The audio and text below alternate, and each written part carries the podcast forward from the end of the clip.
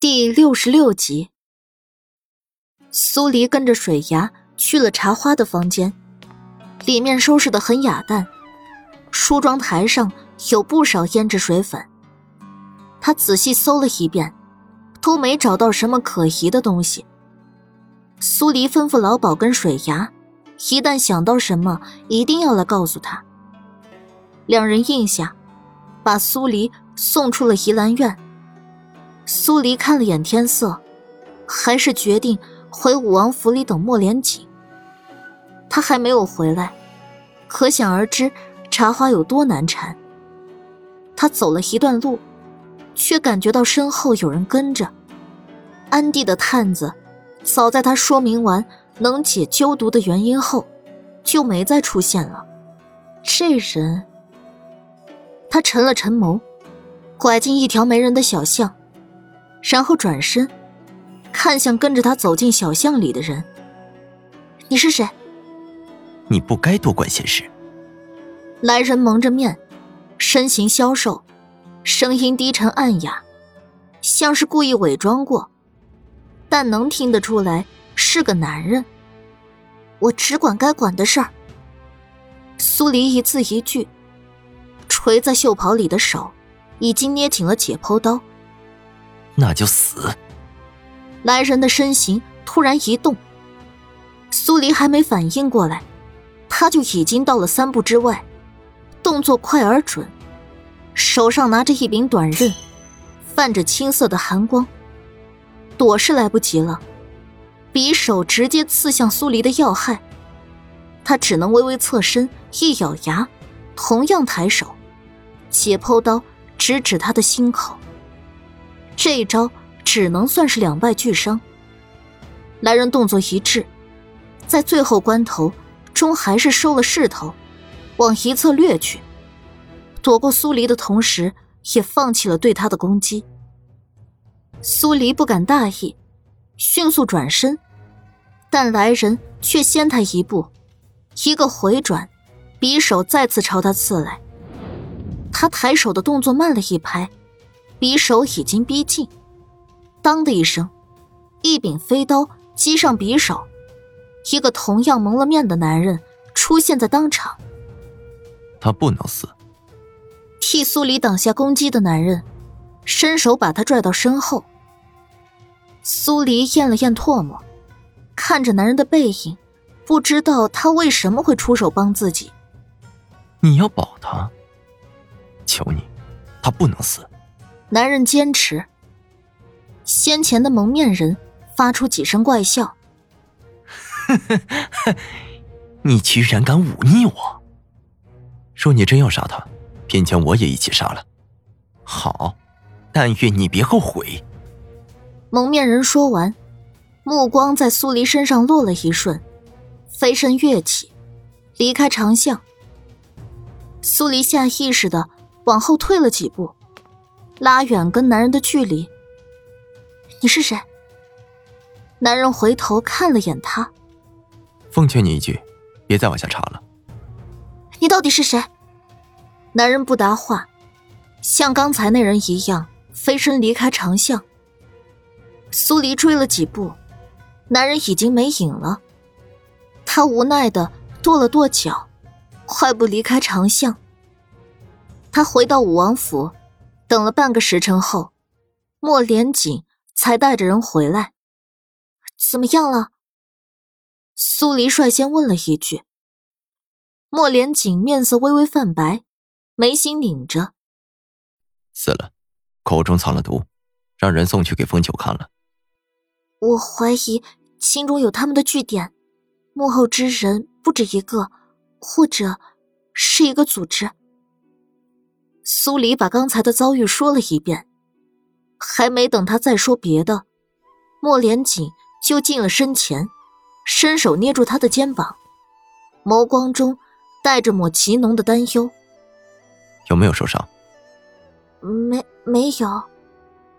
苏黎结巴着摇头。莫连锦的担心在他心底狠狠的撞了一下，总觉得这样的他跟以前不太一样。莫连锦抽回手，坐回到自己的位置上。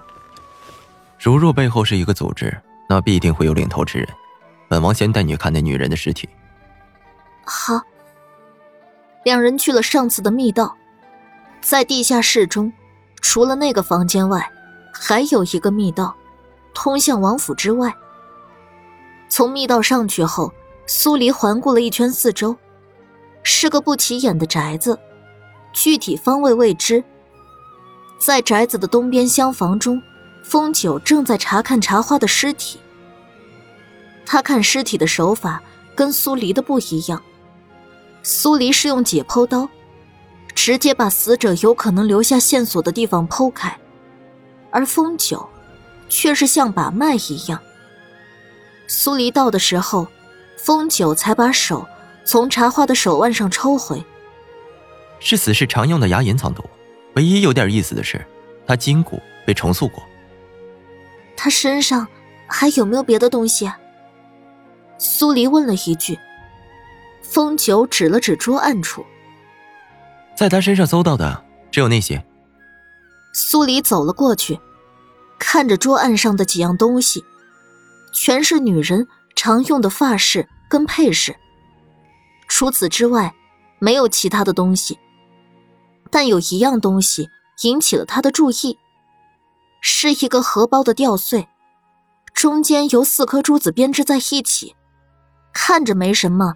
却跟他捡到的那颗珠子十分相似。苏黎把捡到的拿出来，做了下对比，同样的白色材质跟打磨手法。见苏黎只盯着吊穗看，莫连锦问了一句：“有异样？”“不知道，但总觉得有点奇怪。如果我们面对的是一个组织，那他们拥有同样的吊坠珠子。”会不会是他们的记号或者象征？两个珠子里面的小黑点是杂质吗？听了莫连锦的话，苏黎凑近珠子看，这才发现了头发丝般大小的黑点。长生，给我放大镜。黑点被放大，苏黎突然怔了一下，这种材质的东西，他似乎在哪儿见过。莫连锦被放大镜惊了惊，而后指着镜面上的某个地方，眉心一拧：“看这里，这是虫子。”苏黎瞪大了眼睛，虽然颜色差异很微小，但透过放大镜，还是能够看出珠子里面有一团东西，绕在黑点周围，不是珠子本体。我瞧瞧。风九也凑了过来，的确是虫体，以前未曾见过。他一动不动的绕着黑点，不管怎么晃动都不行。风九，可有什么办法把它引出来？苏黎没接触过蛊虫一类的东西，实在是没有招。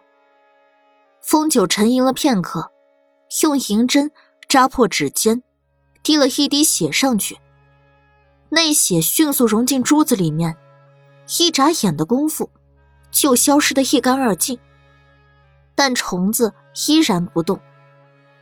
苏黎看向茶花的尸体，几步走了过去，取了一滴他的血，回来滴到珠子上面。珠子还像刚才那样，迅速把血吸收干净，只是虫体却动了，像条细线似的。迅速出了珠子，糟糕，它会变色，不见了。苏黎的放大镜一直跟着虫体，然而虫体在离开珠子后，又变成了透明，消失不见。莫连锦下意识的抓住他的手，把他往身后一拽，防备的盯着桌案。一时间，所有人都紧张了起来。直到风九捂住自己的耳朵，吃痛的闷哼一声。风九，怎么了？莫连锦看向风九，耳朵里好像是钻进了什么东西，有一些声响。风九的额头渗出一层细汗，浑身都在颤。是那只虫子。苏黎急迫的开口。莫连锦转头看向青木，去取那女人的一滴血过来，滴在珠子上。是。青木照吩咐去办。当血滴在珠子上后，风九浑身一松，有些心悸的捂着耳朵，声响消失了。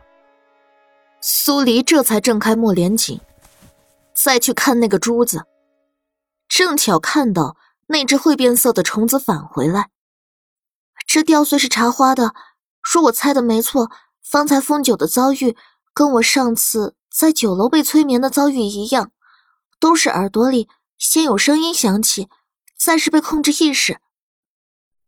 如此，这便是他们能够杀人于无形的摄魂手法。莫莲紧跟苏黎对视一眼，对于这个结论吃惊至极。世间竟会有如此古怪的虫子，我自认对于蛊虫颇有研究，却从未见过这样的。风九这时也恢复了过来，一阵唏嘘。那这个黑点又有什么存在的意义呢？苏黎的话音才落，脑海里。突然浮起原主母亲留下的那块石符，不知道为什么，他有种预感，石符跟这黑点很有可能是同一种物质。将这东西交给我，竟敢让我风九吃这种苦头，我一定要破解了这其中的秘密。嗯。莫连锦点头，两人从密道返回武王府，一路上，苏黎沉默不语。脑子里的一些事儿，缠得他乱成一团。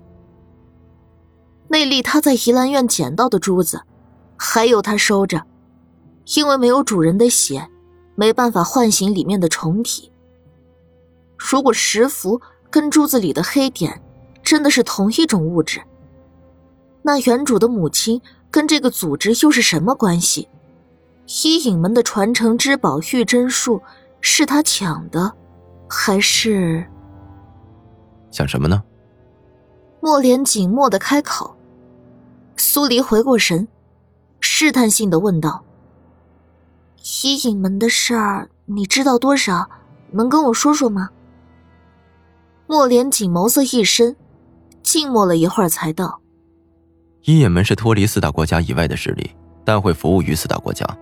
无论四国如何开战，伊影门都不会受到波及。”那伊影门的门主是怎么失踪的？本王不知，那是伊影门的秘辛。这个组织会不会是？不会，一野门的人不会参与任何权谋斗争。莫连锦十分笃定。那算了，当我没说。苏黎抿了下唇，又跟以前一样，想不通的事儿就不想。今日救你之人，可有怀疑的对象？还真没有。苏黎摇头。如若幕后之人不止一人，那那日在宫门之外，唐如风的遭遇，不管宋兰在不在，他依然是最有嫌疑之人。苏黎被这话刺了一下。不可否认，莫连锦很理性的在就事论事，可跟宋来相处这么久，他傻傻的推理的样子。下厨的样子，以及对仵作之职的执着，都很打动他。但宋来是个有秘密的人，他从一开始就知道。本王已经让青木在查楚玉世家的事儿，不日便会查清繁星跟简之行。苏黎张了张嘴，没说什么，默认了莫连锦的决定。京中安静了几天。苏黎把医馆的运营规则都规划好了。苏林城见不到苏黎，左府的事儿就一直僵持着。左府也派人带了东西去医馆看大娃，却直接被繁星扔了出去。十五的前夕，令苏黎意外的是，皇后下了道懿旨来武王府，要他在十五那天进宫赴宴。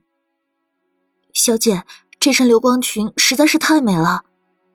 绿无绿柳替苏黎换上流光裙，忍不住的称赞道：“苏黎也是真心喜欢这条裙子，虽然还是一贯的黑色，但衣料十分特别，会在走动下散发出五颜六色的流光，美轮美奂。这可是妙衣坊雪公子的手笔，做成了几年，一直没舍得出手。五王爷是真心疼小姐的，专程去妙衣坊买来的。夫人若是知道小姐得此良人，一定会全下瞑目的。两个丫鬟你一言我一语，说的越来越起劲。苏黎斥了一句：“